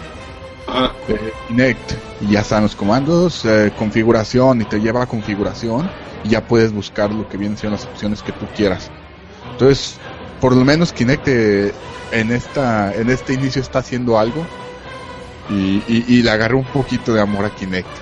Me encontré las cosas y lo que a qué quiero llegar, pues que Kinect eh, Kinect debe es tu base, yo creo que ya en el interfaz, porque si navegar con el control es un poquito más complicado. Otra cosa, el PlayStation Cámara lo, he utilizado un poco también de la misma manera que el Kinect y sí jala, también te dice los comandos, pero es un poco más complicado porque casi le tengo que gritar, a veces no te lo detecta. Tienes que decir PlayStation y te aparece abajo una barrita y te salen los comandos. Eh, iniciar o eh, empezar o, o- o que digas el comando o el juego, la aplicación. Y a veces es- dices PlayStation sale bien rápido y, es- y puedes cinco segundos después decir otra vez PlayStation y no aparece. Y ahí te ves tú gritándole a la pinche cámara PlayStation, PlayStation. Y no sale la chingadera. Pasan las 10 por ahí, te Candyman, el loco. Entonces yo creo que en, e- en ese punto yo sí le doy el, el pinche el punto a Xbox One. Porque si pinche Kinect no digo pinche PlayStation cámara no no no, no, no vieras. En en el menú general creo que se ve más bonito el, el de Xbox One, pero ya expliqué que es súper complicado encontrar las cosas, tu navegador de Windows 8. En cambio el de PlayStation 4 son dos barras. La, tu barra principal tiene tus aplicaciones, tus juegos y pues las aplicaciones principales, ¿no? De lo, si quieres entrar a Twitch TV, si quieres ver Netflix o, y todos tus juegos alineados. Cuando das hacia arriba hay otra barra donde ya tiene lo que vienen siendo notificaciones, configuraciones, tus amigos. eh, y, y es muy muy fácil encontrarlo, incluso mucho más fácil que lo que viene siendo el Play 3, porque el Play 3 la primera vez que lo usas no saben dónde está muchas de las cosas. Pero sí está muy muy cómodo el de PlayStation 4, supera por mucho al de PlayStation 3. No sé, eh, no sé qué tanto pueda superar al de Xbox One. Tal vez a mucha gente ese, ese acomodo ya, ya está acostumbrado y le guste. Pero en mi punto de vista, yo creo que el, inter- el menú general y el interface general se lo doy a, a PlayStation 4. Bueno, pasamos a instalación de juegos. Link, tú checas este aspecto. Sí, ya tuviste la oportunidad hasta de calarlo con el PlayStation 4. ¿Cómo Sí. nos puedes explicar cómo está eso? Muy bien, bueno, creo que si este va a ser un round o un punto, pues se lo va a ganar PlayStation de calle. El Xbox One toma ocho veces más en ciertos juegos de instalar. Eh, por ejemplo, y se hicieron unas, unas pruebas en varios juegos eh, para ver lo de la instalación. Y por ejemplo, uno- unos datos, por ejemplo, el, el Assassin's Creed 4 este, duró 5 minutos 50 segundos, casi 6 minutos en instalarse. Ah, por lo que algunos de los escuchas van a ver, es que la nueva generación, la mayoría de los juegos, o lo, creo que va a ser todos los juegos, va a tener que instalarlos dentro del disco duro. Entonces, al meter el disco duro, sí, al meter el, el juego, al, perdón, a la, a la consola, el- la consola en este caso va a, a grabar el, el juego en la consola. Y en una de las pruebas, eh, por ejemplo, el Assassin's Creed 4, este, no estando en línea, este tomó 6 minutos aproximadamente. Con un update y con conexión de unos 10 eh, megabytes por segundo, tomó 10 minutos con 32, 32 perdón. Eh, el PS4 duró 42 segundos. La diferencia en este caso es que el PES puede estar instalando las actualizaciones sin necesidad de estar este, básicamente descargándolas. Puede estar jugando el juego o otro juego y puedes descargarte las, las actualizaciones. Este, no sé, hay muchos datos, por ejemplo, el Need for Speed duró 9 minutos en Xbox One, el, en el PS4 duró 32 segundos. El juego que estaban hablando ahorita, el Rise, este, duró 5 minutos y 60 segundos, 55 segundos en el, en el One y en el PS4 45 segundos. Entonces lo que es en instalación del juego es eh, abismal, eh, créeme lo que es abismal y es muy cómodo también que en el PS4 puedes estar jugando cualquier juego o incluso este va, puedes estar jugando el mismo juego y al mismo tiempo la consola del PS4 puede estar instalando todo. O sea, muchísimo. Y eh, hay un comentario chistoso que leí, Gaby me pasó un artículo y decía eh, que el Rise, el tipo que lo instaló, duró más en instalarlo que en acabarlo. O sea, imagínate lo que duró en el PS4, perdón, en el Xbox One. O sea, no, no, no. Y, dijo que duró aproximadamente 7 horas. O sea, no, no, no. Es, es, exagerado. Entonces, lo que es en instalación de juegos, pues el, el PS4 yo, yo diría que pues en este round, en este punto, pues ni, no hay ni comparación. Nada. Perfecto, sí, yo también lo comenté en el podcast pasado de que decía que el PlayStation 4 tenía una parte ya en el disco que podías jugar, pues no, al fin, es más bien la, lo rápido que se instala el juego, eh, lo pones y en cuestión de segundos ya estás jugando. No pude pasar, calarlo con el Xbox One, porque a fin de cuentas ya los juegos ya estaban instalados, gracias a Dios, porque no tengo mucho tiempo para jugar.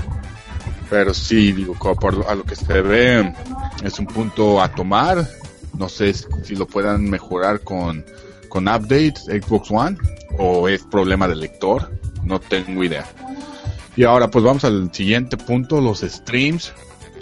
Tú y yo, Link, somos personas que nos encanta ver streams. Creo que Checo también es muy fanático a los streams.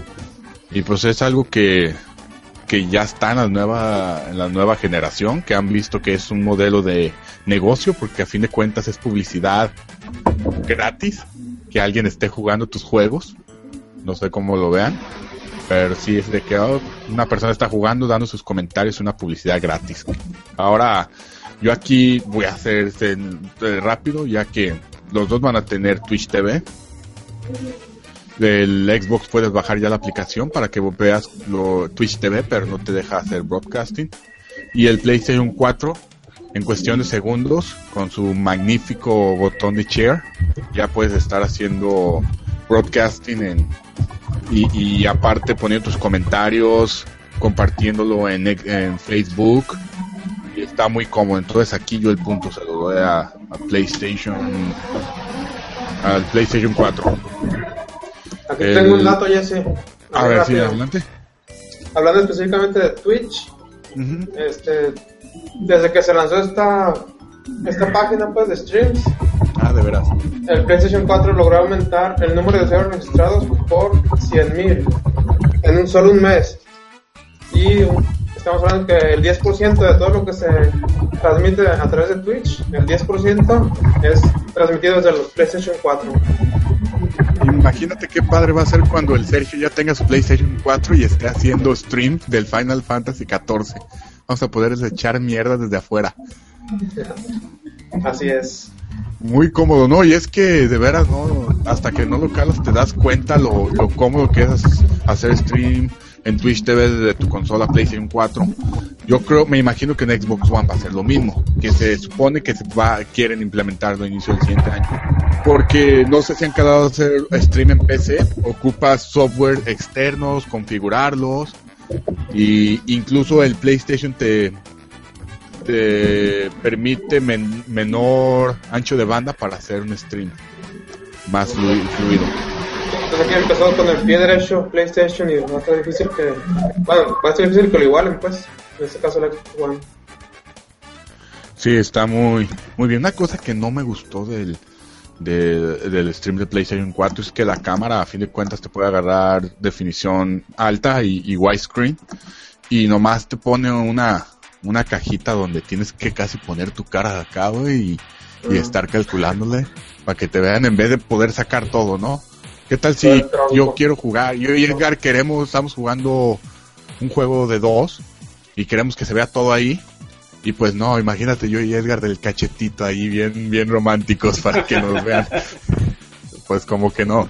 Este es el pero que sí le pongo. Yo creo que ya son problemas que se van a ir mejorando con updates, ya sea en la aplicación o en la consola. Pero muy, muy cómodo y está para... Yo nunca, no soy muy fanático a hacer streams, pero sí soy, me encanta, me encanta ver gameplays en vivo, más torneos de pelea y me gusta, me gusta mucho que lo vengan, inclu- vengan incluidos en las consolas. Y pues ahora vamos a lo que viene siendo ya el, el, los modelos de negocio en línea que tiene cada compañía, que es Xbox Live, que ya este ya tiene tiempo dentro de, del mercado, desde el Xbox 1, pero el primero, no, el One es el nuevo, el uno, el primero. Y, Play, y el PlayStation Plus, que ya tiene que alrededor de un par de años, de tres años, que se está implementando. Y pues, a Sergio, tú tienes ahí los datos. Sí, pues vamos a comentarlo de manera breve. Para empezar, el precio de la suscripción por años en PlayStation 4, bueno, PlayStation es de 50 dólares y en Xbox One es de 60 dólares. Así que allá son 10 dólares, que es una diferencia considerable para el tipo de servicio. Y vamos a hablar entonces de las características de la PlayStation Plus, que te permite el modo multijugador, que es obviamente muy básico, pero créanlo o no, en Xbox Live necesitas pagar el servicio a fuerzas para poder jugar online. En cambio, con PlayStation Plus o sin PlayStation Plus también ya tienes esa habilidad, pues esa capacidad. Luego, en PlayStation Plus tienes acceso a una que le llaman la Instant Game Collection, donde aquí te dan juegos de manera digital cada mes. De hecho, creo que dan dos o tres de PlayStation 3 y ya están incluyendo del PlayStation Vita también como dos juegos por mes. O sea que estamos hablando de que mínimo cuatro juegos de muy buena calidad te van gratis con este si tienes tu su- suscripción Plus. Obviamente no esperemos juegos de muy recientes, digamos, el Metal Gear Rising o algo así muy nuevo. Son ya juegos comprobados que, son- que fueron grandes éxitos. Pues, si tiene juegos buenos, eh, digo, no como dicen, no los más recientes, pero acaban de ofrecer Borderlands este martes. Sí, ya está disponible el Borderlands 2. Y, y salió el año pasado y fue el mejor shooter del año. En cambio, Xbox, en Xbox Live, te está dando Gears of War, el 1, y salió en el 2006. Es algo que PlayStation sí está haciendo mejor que el Xbox Live. Y continúa, perdón. Ok, entonces, adicional a esto, también hay descuentos para usuarios de PlayStation Plus. Esto ya por ejemplo, en juegos relativamente nuevos, te hacen descuentos de 5 o 10 dólares. Y también hay una oferta que hacen de que tienes acceso a un giga de, en la nube. Esto es para almacenar tus archivos de, de juego. Y pues ya teniéndolos en la cuenta en la nube, pues ya no te preocupas, por ejemplo, en el PlayStation Vita que se te borren de la memory card o algo así. Ah, Y pues bueno, esas son las ventajas. Una cosa que quiero recalcar aquí es que ya que estamos los usuarios de PlayStation van a estar pagando por una membresía, estaría bien que PlayStation también metiera servidores dedicados, como lo acaba de hacer Xbox para el Xbox One, porque sí se nota la diferencia en principalmente yo que juego, como saben, los juegos de pelea los juego mucho en línea. Ahora con los servidores dedicados en el Xbox Live, el Killer Instinct podías jugar una partida eh, con otro güey de, de Nueva York, de allá de la otra bahía, o con un güey de España o lo que fuera. Y, y corría como si el, el servidor fuera casi local. Entonces, muy cómodo en ese aspecto y allí sí me gustaría darle un punto al Xbox Live y el otro, y el- también un punto a PlayStation Plus por todo lo que te ofrece Plus. No sé cómo lo veas, a mí yo les daré un empate. No, yo todavía me sigo inclinando con PlayStation Plus. Y pues bueno, obviamente no, también tiene... Bueno, hablando de la red de PlayStation Network, recordemos que hubo un ataque cibernético, por así decirlo. Esto fue en el 2011, donde se quedaron comprometidas cerca de 80 millones de cuentas y contraseñas. Y pues esto afectó sobre todo la reputación de Sony, ya que dejó en mantenimiento todos los servicios durante un mes. Y pues ahí sí se notó mucho la, la diferencia, porque Xbox seguía con, digamos, con mucha seguridad y como dices, muy estable. Y pues ahí fue donde varios usuarios como que sí les afectó.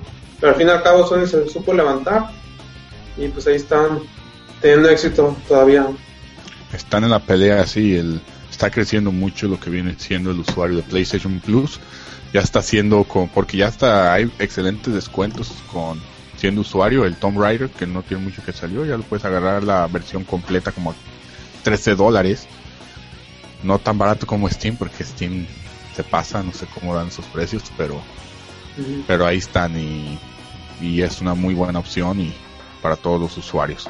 Yo creo que yo la recomiendo. Y pues bueno, de la Xbox Live, de la membresía Gold, pues otra de las, bueno, de lo que ellos ofrecen o consideran de lo más destacable, pues son sus accesos a servicios como Netflix y ese tipo de, de streams. Pero, por Ah, ejemplo, en- en PlayStation Plus tienes acceso a ellos, digo, en PlayStation tienes acceso sin ser usuario Plus. Sí, exacto. PlayStation Plus, siendo usuario, es para que te permita jugar en línea y para tener los, lo que viene siendo todas las ofertas dentro de la tienda eh, que no tiene el usuario normal.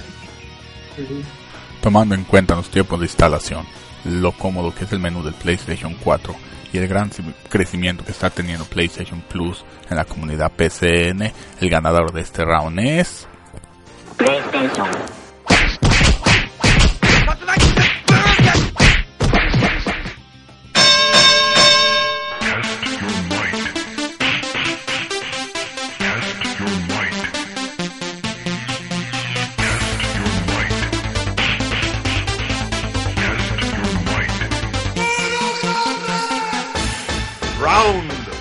Fight. Fight. Ok, vamos a pasar ya a lo que viene siendo el round 5, ya para terminar este tema, ya para terminar el debate. Y pues aquí lo que vamos a enfocar va a ser las formas extra de jugar, ya sea jugar con tu PS Vita, el PlayStation 4, lo Kinect, por jugar con Kinect, y la forma que te están ofreciendo las dos consolas de, de poder sincronizar tus smartphones o tus tablets a ellas. Para esto nos va a ayudar este Sergio. Checo, empiézale. Tú tienes una PS Vita y yo sé que te interesa ese aspecto. Así es, pues bueno, comenzamos con lo que es la capacidad para jugar de manera remota entre el PlayStation 4 y el PlayStation Vita. Mm, Bueno, pues es una opción que ofrece Sony y que a diferencia de Xbox One, pues no hay sí que comparación porque no puedes tal cual jugar, por ejemplo, al juego de Xbox One con tu tablet, hasta donde tengo entendido, solamente lo puedes usar como un accesorio o como una segunda pantalla, pues. Pero en el, Play, en el PlayStation Vita sí puedes jugar tal cual los juegos de PlayStation 4. Y pues bueno, aquí la una de las grandes ventajas es que, por ejemplo, si la televisión en, en la sala la va a ocupar tu mamá para ver las novelas o, o algo así, puedes dejar tu PlayStation 4 encendido y cambiarte remotamente al PlayStation Vita. Así tal cual continúas con tu juego, el mismo este, el mismo archivo pues y todo se, da de manera muy fluida hasta donde tengo entendido. Y pues el rango recomiendan que esté conectado el Play 4 por medio del cable de red de Ethernet y el Vita pues, solamente con Wi-Fi. Es decir, si conecta los dos mediante Wi-Fi, tanto el Play 4 como el Vita, puede que haya un poco de interferencias, un poco de delay. Así que lo ideal es con cable de internet, el Play 4, y pues ya la- el tipo de juego se da de manera muy fluida en el PlayStation Vita. Y pues bueno, el, rango de, en cuanto a distancia, pues lo más cercano posible al router, en este caso para el Vita, ya que las interferencias, por ejemplo, con la pared o ya si es mayor distancia, te recomienda que sea máximo 10 metros. Pero en general sí es muy agradable la experiencia de a los a lo que he visto de jugarlo con el PlayStation Vita. Y pues bueno, aquí tenemos también que se han mejorado las capacidades del juego remoto comparado con lo que sea el Play, Play 3 con el PSP. Que ahí sí en verdad sí había mucho delay y aparte los juegos que podías este, tener al momento eran básicamente juegos de PlayStation 1, de los que comprabas en la tienda digital. Los de Play 1 los podías mm, jugar en el PSP, pero pues tanto así como que los mismos de Play 3 al PSP no se podían. Entonces aquí ya notamos que hubo una mejora porque todo lo de Play 4 es directamente al PlayStation Vita. Y la mayoría de los desarrolladores están implementando esta opción para dar más opción al, a nosotros los jugadores. Tomando en cuenta una idea de Nintendo, ¿verdad? De su nueva consola Wii U. La están Pues así como que muy nueva que digamos, ¿no? Porque te digo ya lo de el Play 3 con el PSP ya tenía esa, esa función. O sea, realmente esa alternativa, la idea original era más bien de Sony. Y si te Sobre vas más Nintendo atrás, Freaks. las memories del Dreamcast también tenían Así eso. es. Más atrás todavía. Sí, mi Tamagotchi del Dreamcast, güey, se le acababa la pila como en un día. Sí, pero bueno, esas son de las funciones curiosas y creo que por ahí alguna consola de cuyo nombre no quiero acordarme porque realmente es tan desconocida que ni en su casa la conocen, también tenía esa opción con los juegos. Ok, y otra cosa también para destacar, ya si estás jugando remotamente con el PlayStation Vita, también puedes este, usar el control del Play 4 como un segundo control, por así decirlo. Bueno, más bien al revés. El Vita como control para el PlayStation 4. Ah, órale, qué, qué chingón. De esta manera, bueno, tienes que registrar como control, como primer control el Vita y después los DualShock 4 como los siguientes controles. Ya dijimos que era un máximo de 4. Y aquí para destacar, el DualShock 3, DualShock 3 no funciona con en este tipo de juego remoto. Gracias, Sergio. Pues ya vamos cerrando este programa, ¿no?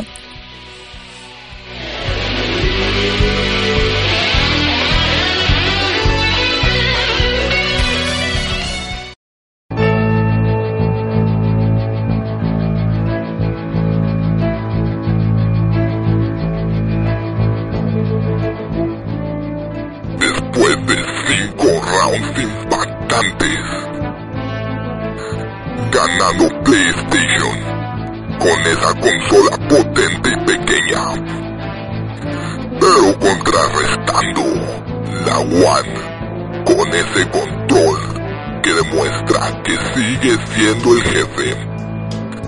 En los juegos, la One se lo llevó, pero en el menú la PlayStation empató. En formas extras de jugar.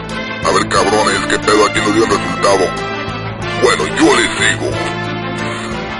Después de cinco rounds, la ganadora es...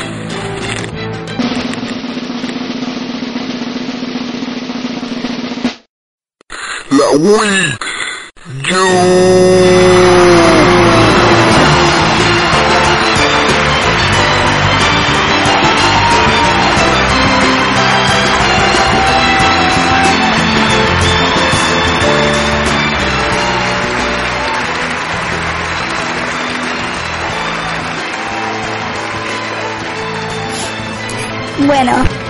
qué decir. A ver, ¿dónde está mi hoja? ¿Dónde está? Ah, aquí está, aquí está. Déjame la saco.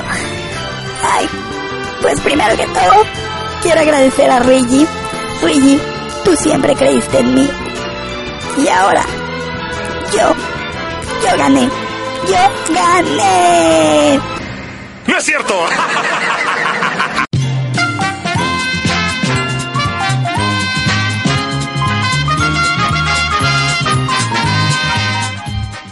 Bien, en base a lo que hemos platicado en el podcast, pues bueno, tenemos el siguiente resumen. Tenemos 5 rounds de lo que estuvimos platicando de las diferencias entre el PlayStation 4 y la Xbox One, siendo el primer round el siguiente. El primer round fue enfocado directamente a lo que es la forma del aparato y el hardware del aparato. siendo aquí ligeramente superior o muy superior en el futuro probablemente el PlayStation dado que tiene un mejor eh, un mejor acomodo de componentes sus especificaciones técnicas son ligeramente superiores en algunos casos. Eh, ambos carecen de retrocompatibilidad ahí no hay una un claro ganador al respecto. La fecha de salida pues realmente tienen pros y contras ambos como habíamos platicado y pues el precio al menos en este primer año no ha sido un factor de venta probablemente en los siguientes pero dado que tenemos por ahí este tres empates pero siendo superior técnicamente el PlayStation se lo lleva este round uno.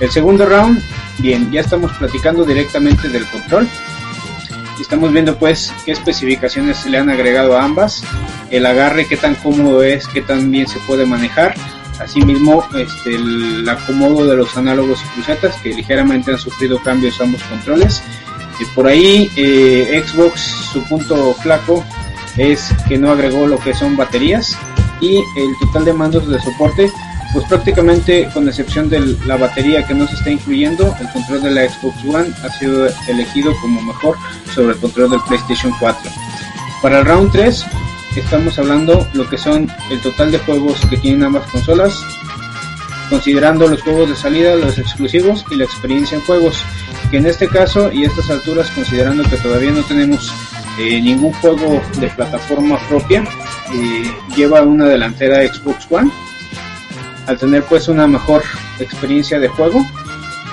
y una mayor cantidad de juegos que son más del agrado de los usuarios.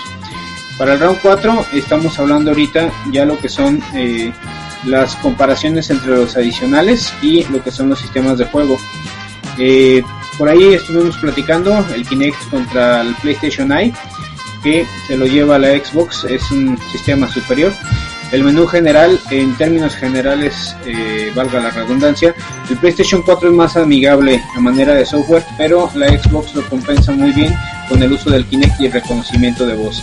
La instalación de juegos es superior en el PlayStation, lo que son los streams también en los juegos y el PlayStation Network supera también a la Xbox Live, considerando también este round como ganador para el PlayStation. En este caso, pues bueno, haciendo el recuento llevamos 2 contra 2.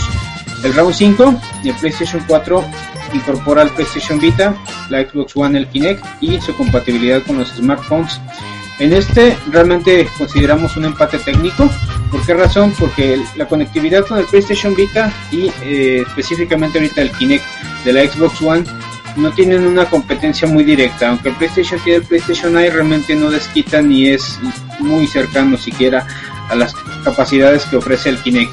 Y su compatibilidad con los smartphones pues sigue siendo muy similar en ambos por lo que en este momento consideramos pues realmente la decisión debe ser de cada quien.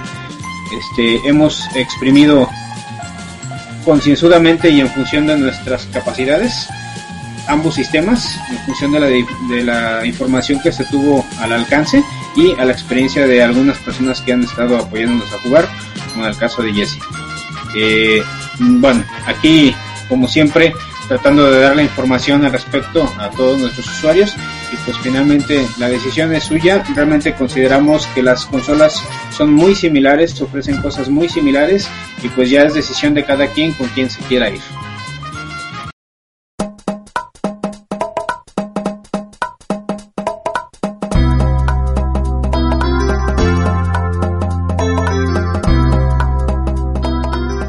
Bueno, pues gracias por acompañarnos en este podcast, un podcast mucho más largo de lo normal. Súper felices queremos hacer este podcast, organizarlo de la mejor forma. Espero que les haya encantado y pues agradecer otra vez toda la comunidad que nos está siguiendo. Así que muchísimas gracias y nos vemos la siguiente semana. Bye.